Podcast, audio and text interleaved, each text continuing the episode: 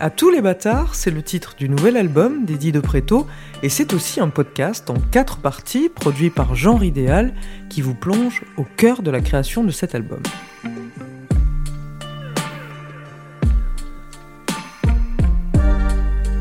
Pour ce quatrième et dernier épisode, on va parler du live, de la scène, comment Eddie de Préto s'y prépare-t-il, sa voix, sa gestuelle, la relation si particulière qui se noue avec le public, comment adapte-t-il sa musique et ses chansons? Pour en parler, on retrouve Eddie de Préto et ses musiciens à Paris, en pleine répétition. On est euh, le 9 mars 2021, euh, on arrive au studio pour répéter euh, les morceaux de l'album pour les jouer en live, pour des concerts, des promos, plein de choses où on a besoin de euh, sentir la musique quoi. Hello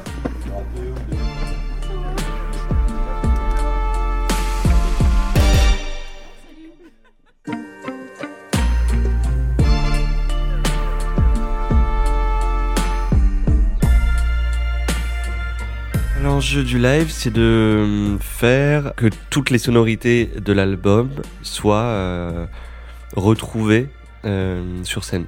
Retrouver les mêmes sons, pour moi c'est très important le travail de son qu'on a recherché en studio pendant deux mois. Le travail de jeu aussi, parce que c'est un voicing, on appelle ça différent. Le voicing, c'est la façon de jouer. Et du coup, là, faut quand même même si l'interprète qui va jouer euh, son riff de guitare euh, sur scène avec moi euh, va mettre de sa patte, va mettre de sa personnalité, il faut quand même qu'on retrouve pour moi la couleur de l'album. Et donc c'est toujours rester fidèle à une sonorité précise pour qu'elle soit qu'on retrouve l'album.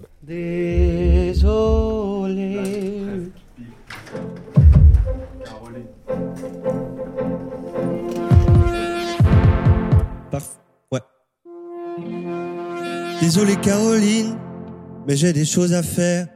J'ai des choses à écrire, des habitudes à défaire. Désolé Caroline, je te laisse à ton enfer. J'ai encore des roses à cueillir chez toi et si c'est le désert. Désolé Caroline. J'avais cette envie un peu plus euh, chaleureuse, organique et, et musicale d'avoir une plus grosse équipe derrière moi. Euh, sur scène, contrairement à la première euh, tournée euh, de Cure où c'était moi et mon téléphone qui lançaient les sons avec un batteur. on n'était que deux sur scène visuellement en tout cas. Et c'était du coup euh, très figé. Les prods se lançaient et on pouvait faire certes des modifications en amont mais musicalement il n'y avait pas de jeu il n'y avait pas d'organisme il n'y avait pas de sentiment de, flexibilité quoi. Et c'est là pour moi le, le, le grand bonus d'avoir des musiciens c'est que on se regarde on sent que putain on est hyper bien on a envie de refaire de rejouer. Go go et on monte et on fait monter la pression. Si à un moment on se dit oh putain là, ce moment faut, faut, faut le faire durer ou l'écourter, bam bam en 2-2, tu le sens, tu te regardes, tu le dis, tu vois.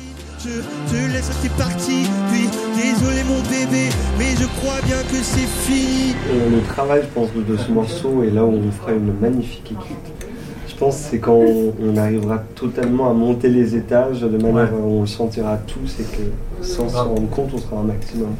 Là, ça arrive un peu vers le tard quand même. Vers le tard, tout le monde se dit oh putain, c'est bientôt la fin. Ah mais peut-être petit à petit, vraiment sortir les étages. Mais ça, je pense que c'est avec l'entraînement, il faut qu'on les dans les pattes. Désolé, Désolé. Désolé, Désolé. Il y a énormément à, travailler. je pense qu'en tournée, il va falloir avoir une rigueur de folie encore plus qu'auparavant parce que ça chante de ouf quand même. Et je m'en rends compte. Toute cette marge sur dessin? Où il s'arrête pour la max Alors, ce qu'ils peuvent faire, on l'a sûrement sauvegardé avec les tirettes. Peut-être que ça se à moitié. Elles étaient là, les tirettes. Attends, j'arrive à les oreilles. Alors mon rôle là, c'est de retranscrire ce qu'on a enregistré avec Eddie euh, en studio en live, c'est-à-dire avec une esthétique sonore qui soit la même. Euh, Charlie Trimbure, directeur musical. Euh, avec bien sûr quelques apports live, avec par exemple de la vraie batterie ou, ou des vrais pianos ou ce genre de choses, mais qu'on garde quand même cette couleur esthétique qui fait partie du son d'Eddie et de son identité musicale. Quoi. J'ai énormément confiance en lui depuis le début. Ça a été vraiment une grosse euh, fraternité ensemble. Et du coup, je me suis dit, rien de mieux qu'un gars qui a drivé les musiciens en studio et cherché avec moi le son pour qu'on puisse driver des équipes après sur scène, aussi différentes qu'elles soient. On parle un peu le même langage, on ressent un peu les mêmes choses musicalement, donc du coup c'est assez facile de communiquer avec lui. Je t'entends. Les ils sont partis, ça y est là. On fait un bœuf. Euh, moi, c'est Anne-Charley.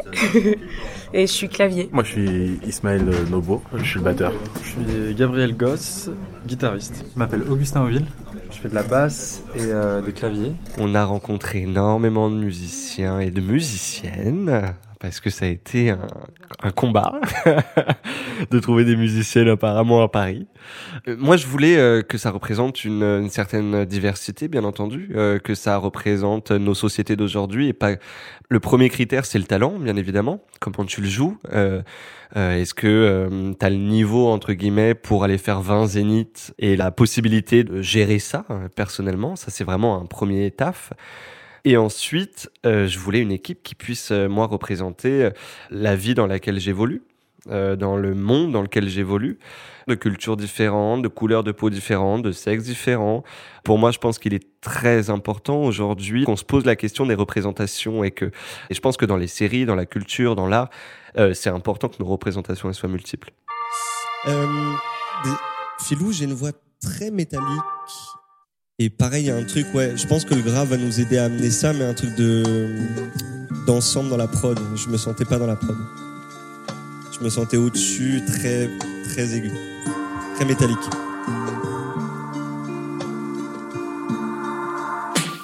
Jamais jugé coupable, moi. Jamais connu de plaquage, moi. J'ai jamais vu de haine sur mon visage blême, sans problème, moi. Jamais connu la gave, moi. Ni été traîné au sol, moi. Je suis passé sans heure entre tous les contrôles et les chaînes, moi. Il y a deux chansons où je me dis euh, ça, va, ça va être du travail. Frix et Val de larmes parce que c'est des chansons. Val de larmes parce qu'elle chante de ouf. Je peux le faire, mais je sais qu'il faut que je sois très très très euh, confiant et très à l'aise pour aller chercher ces notes-là. Donc ça va être un taf. Il a travaillé beaucoup, donc forcément la voix euh, s'est renforcée. Damien Silver, professeur de chant. Il a gagné euh, euh, en aigu, il a gagné en puissance, il a gagné en maîtrise. Euh, sa première tournée déjà lui a permis de réaliser vraiment à quel point chanter tous les jours de manière intensive était éprouvant. Et surtout, il a fait une évolution vocale qui correspond parfaitement à sa recherche artistique. Si bien qu'il a pu libérer, il a pu libérer des choses vocales directement dans son intention artistique. J'ai commencé les cours de chant à 14 ans, 13-14 ans, dans ces eaux-là, en MJC à Créteil. Ensuite, j'ai fait une école où j'ai rencontré Damien Silver, un prof de chant. J'ai grave aimé sa façon de travailler euh, parce qu'elle est, elle est vive, elle est assez directe, euh, elle est béton. Il y a un truc où euh, c'est très simple de bosser avec lui. Ça va faire 10 ans. Bah, c'est de l'exercice, de l'exercice, de la vocalise, de la vocalise. Et après, en tournée, c'est tous les matins.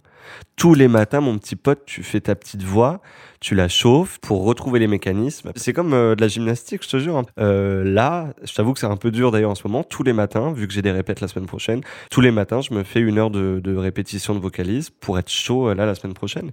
Le but ultime, c'est d'avoir tellement bien travaillé ta voix et trouver les repères en toi pour qu'après tu n'y penses même plus, que ça soit naturel et que euh, tu passes que l'émotion en fait. Que ju- juste l'émotion vienne te chercher. Qu'est-ce que tu veux raconter? Comment tu veux le raconter? Qu'est-ce qui te fait vibrer aujourd'hui? Et ça c'est le le climax du truc, c'est euh, quand tu partages avec les gens et que tu penses même plus à comment chanter et juste à partager, c'est le c'est du bonheur. Pour moi, il est important euh, d'avoir une gestuelle très précise. Donc souvent, c'est euh, deux doigts comme ça en pistolet un peu sur scène. J'ai souvent mes deux doigts comme ça. Et c'est quelque chose de très pointé, très précisé, très investi pour que ça aille euh, beaucoup aussi vachement sur mes... Comme si j'étais assis un peu en pression, comme ça, assez penché sur moi-même avec les genoux un peu pliés.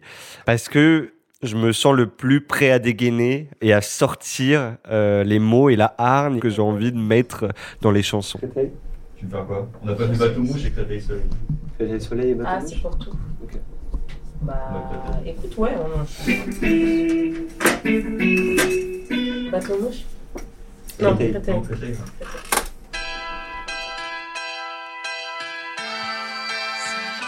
C'est parti là?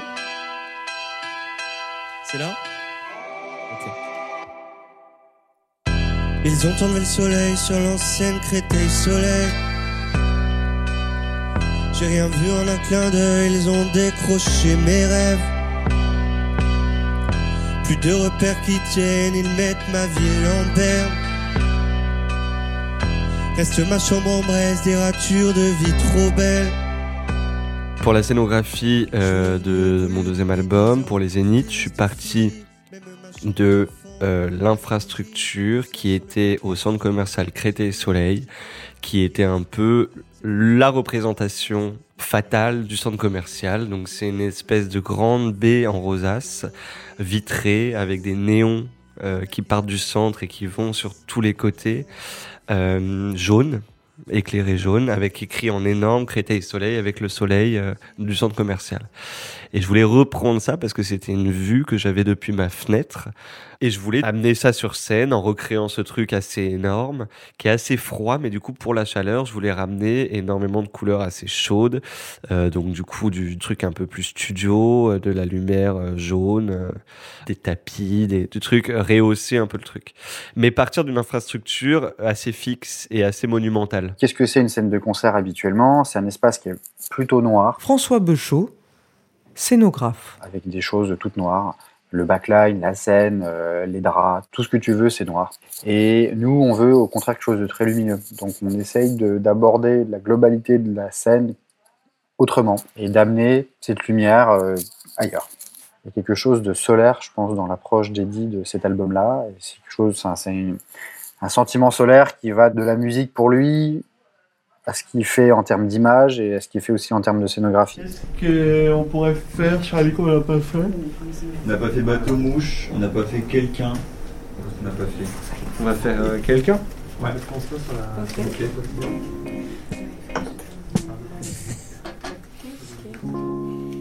Même avec mon teint mauvais temps, j'ai capté tous les boys qui me faisaient languir. J'ai transformé les bails en instant, chose que je n'avais pas fait à l'âge du pire. Donc on va reprendre. Je vais te demander un petit peu plus de piano. Euh... Ah ok. Même avec mon teint mauvais temps, j'ai capté tous les boys qui me faisaient languir. J'ai transformé les bails en instant, chose que je n'avais pas fait à l'âge du pire. Mes défauts sont devenus attrayants, j'ai aimé même parfois les grossir. Comme jamais, on m'a regardé béant, mes sourires devenaient soudainement des tirs. La première scène où on a accueilli du public, c'était au Kibélé, rue de l'Échiquier, dans le 10e arrondissement. Mais c'est même pas une scène, c'est une cave. C'est une cave avec des briques en bas, dans les sous-sols d'un restaurant. Et donc j'avais invité ma famille et tout. Je crois que la cave, elle était à 40 personnes max en bas. Et il y avait énormément de monde. Il y avait tous mes potes qui étaient venus et tout. Pour moi, c'était l'événement. Et du coup, euh, il y avait pas tout le monde qui avait pu rentrer. Premier sold out de ma vie, Kibélé. Euh, ensuite, euh, bah, c'est tous les. J'ai fait tous les pubs de Paris. hein. J'ai fait l'Abracadabar, le Gambetta Club, toutes les petites scènes comme ça, euh, pour terminer aux Trois Baudets. Gérer un public, qu'il soit de 40 000, 10 000, euh, 8 000, 5 000, gérer une jauge, une masse, c'est un travail en fait. C'est une gestion, c'est un- une expérience. euh, Et en fait, au début, tu la connais pas parce que il faut créer un lien avec ce public-là. Et c'est toute la difficulté en fait. Et au début, je me faisais bouffer, j'arrivais pas à être moi-même entre les morceaux. Que dire Quoi dire Est-ce que je dois être naturel J'arrivais pas. Et en fait, au fur et à mesure d'en faire, tu arrives à plus capter a 40 000 personnes devant toi et à juste en fait parler à une. Et à un peu euh, relâcher cette pression ou euh, cette façon de, éloquente de devoir parler et juste parler comme si tu parlais à des vrais gens, euh, comme là je suis en train de te parler, tu vois. Et en fait, driver un public de 40 000 personnes, c'est un délire de millimétrer, quoi. Et c'est millimétré et il faut mettre du naturel et de la décontraction pour euh, euh, sentir la véritable émotion. En vrai, toute cette histoire, c'est une question de connexion avec le public, une question d'osmose avec le public. Il y a des publics où tu arrives sur scène, tout est gagné. Tu sens le truc en mode putain, waouh. Dès le moment où tu mets un pied sur la scène. C'est assez magique. Tu montes sur la scène, tu sens les applaudissements de l'entrée de show. Tu sais que ça va être une scène où ça va dégommer. Tout va être easy. Les gens vont être là. Ça va donner. On va échanger. Il y aura un truc assez euh, organique, euh, viscéral, euh, naturel. Tu vois. il y a des soirs où tu rentres. Et là, c'est genre, genre le vide. Il n'y a rien qui se passe. Et là, tu te dis, oh putain, ça va être la plus longue scène de ma vie, mais il va falloir la faire. Il va falloir aller chercher les gens. Ça passe ou ça casse. Et si ça casse, malheureusement, on est là pour pour y aller, on doit aller au charbon. C'est le truc. On doit pas lâcher, quoi. J'ai failli lâcher mon micro et pleurer une fois à la fête de l'UMA. C'était la dernière tournée, la dernière date de, de, de cure. Donc c'était en septembre 2019. J'étais crevé, j'étais mort, j'étais pas bien dans mes baskets. Et puis je sais pas ce qui se passait en moi, j'avais des pertes de confiance, je sais pas, ça arrive. Je me suis un peu décomposé sur scène véritablement. J'ai pas les chansons, je connais plus mes textes, j'ai des trous noirs sur trous noirs. J'ai juste envie de tomber et de chialer, genre je ne peux plus, je sais pas ce qui. Et je t'avoue que là, la plus grosse crainte, euh, c'est de depuis j'ai pas fait de scène du coup depuis septembre 2019 et je t'avoue que je ne sais pas comment vont être les prochaines scènes. Est-ce que réellement, euh, réellement, en fait, euh, je me décontenance et je me, je me décompose sur scène. On verra. Putain, t'as une fin là, t'as une fin. t'as une fin d'épisode. je croyais que c'était bien. Tu me prenais pour ce que j'ai toujours été enfin. Je voulais, je voulais ne pas croire soudain tu me souriais parce que j'étais devenu ce quelqu'un.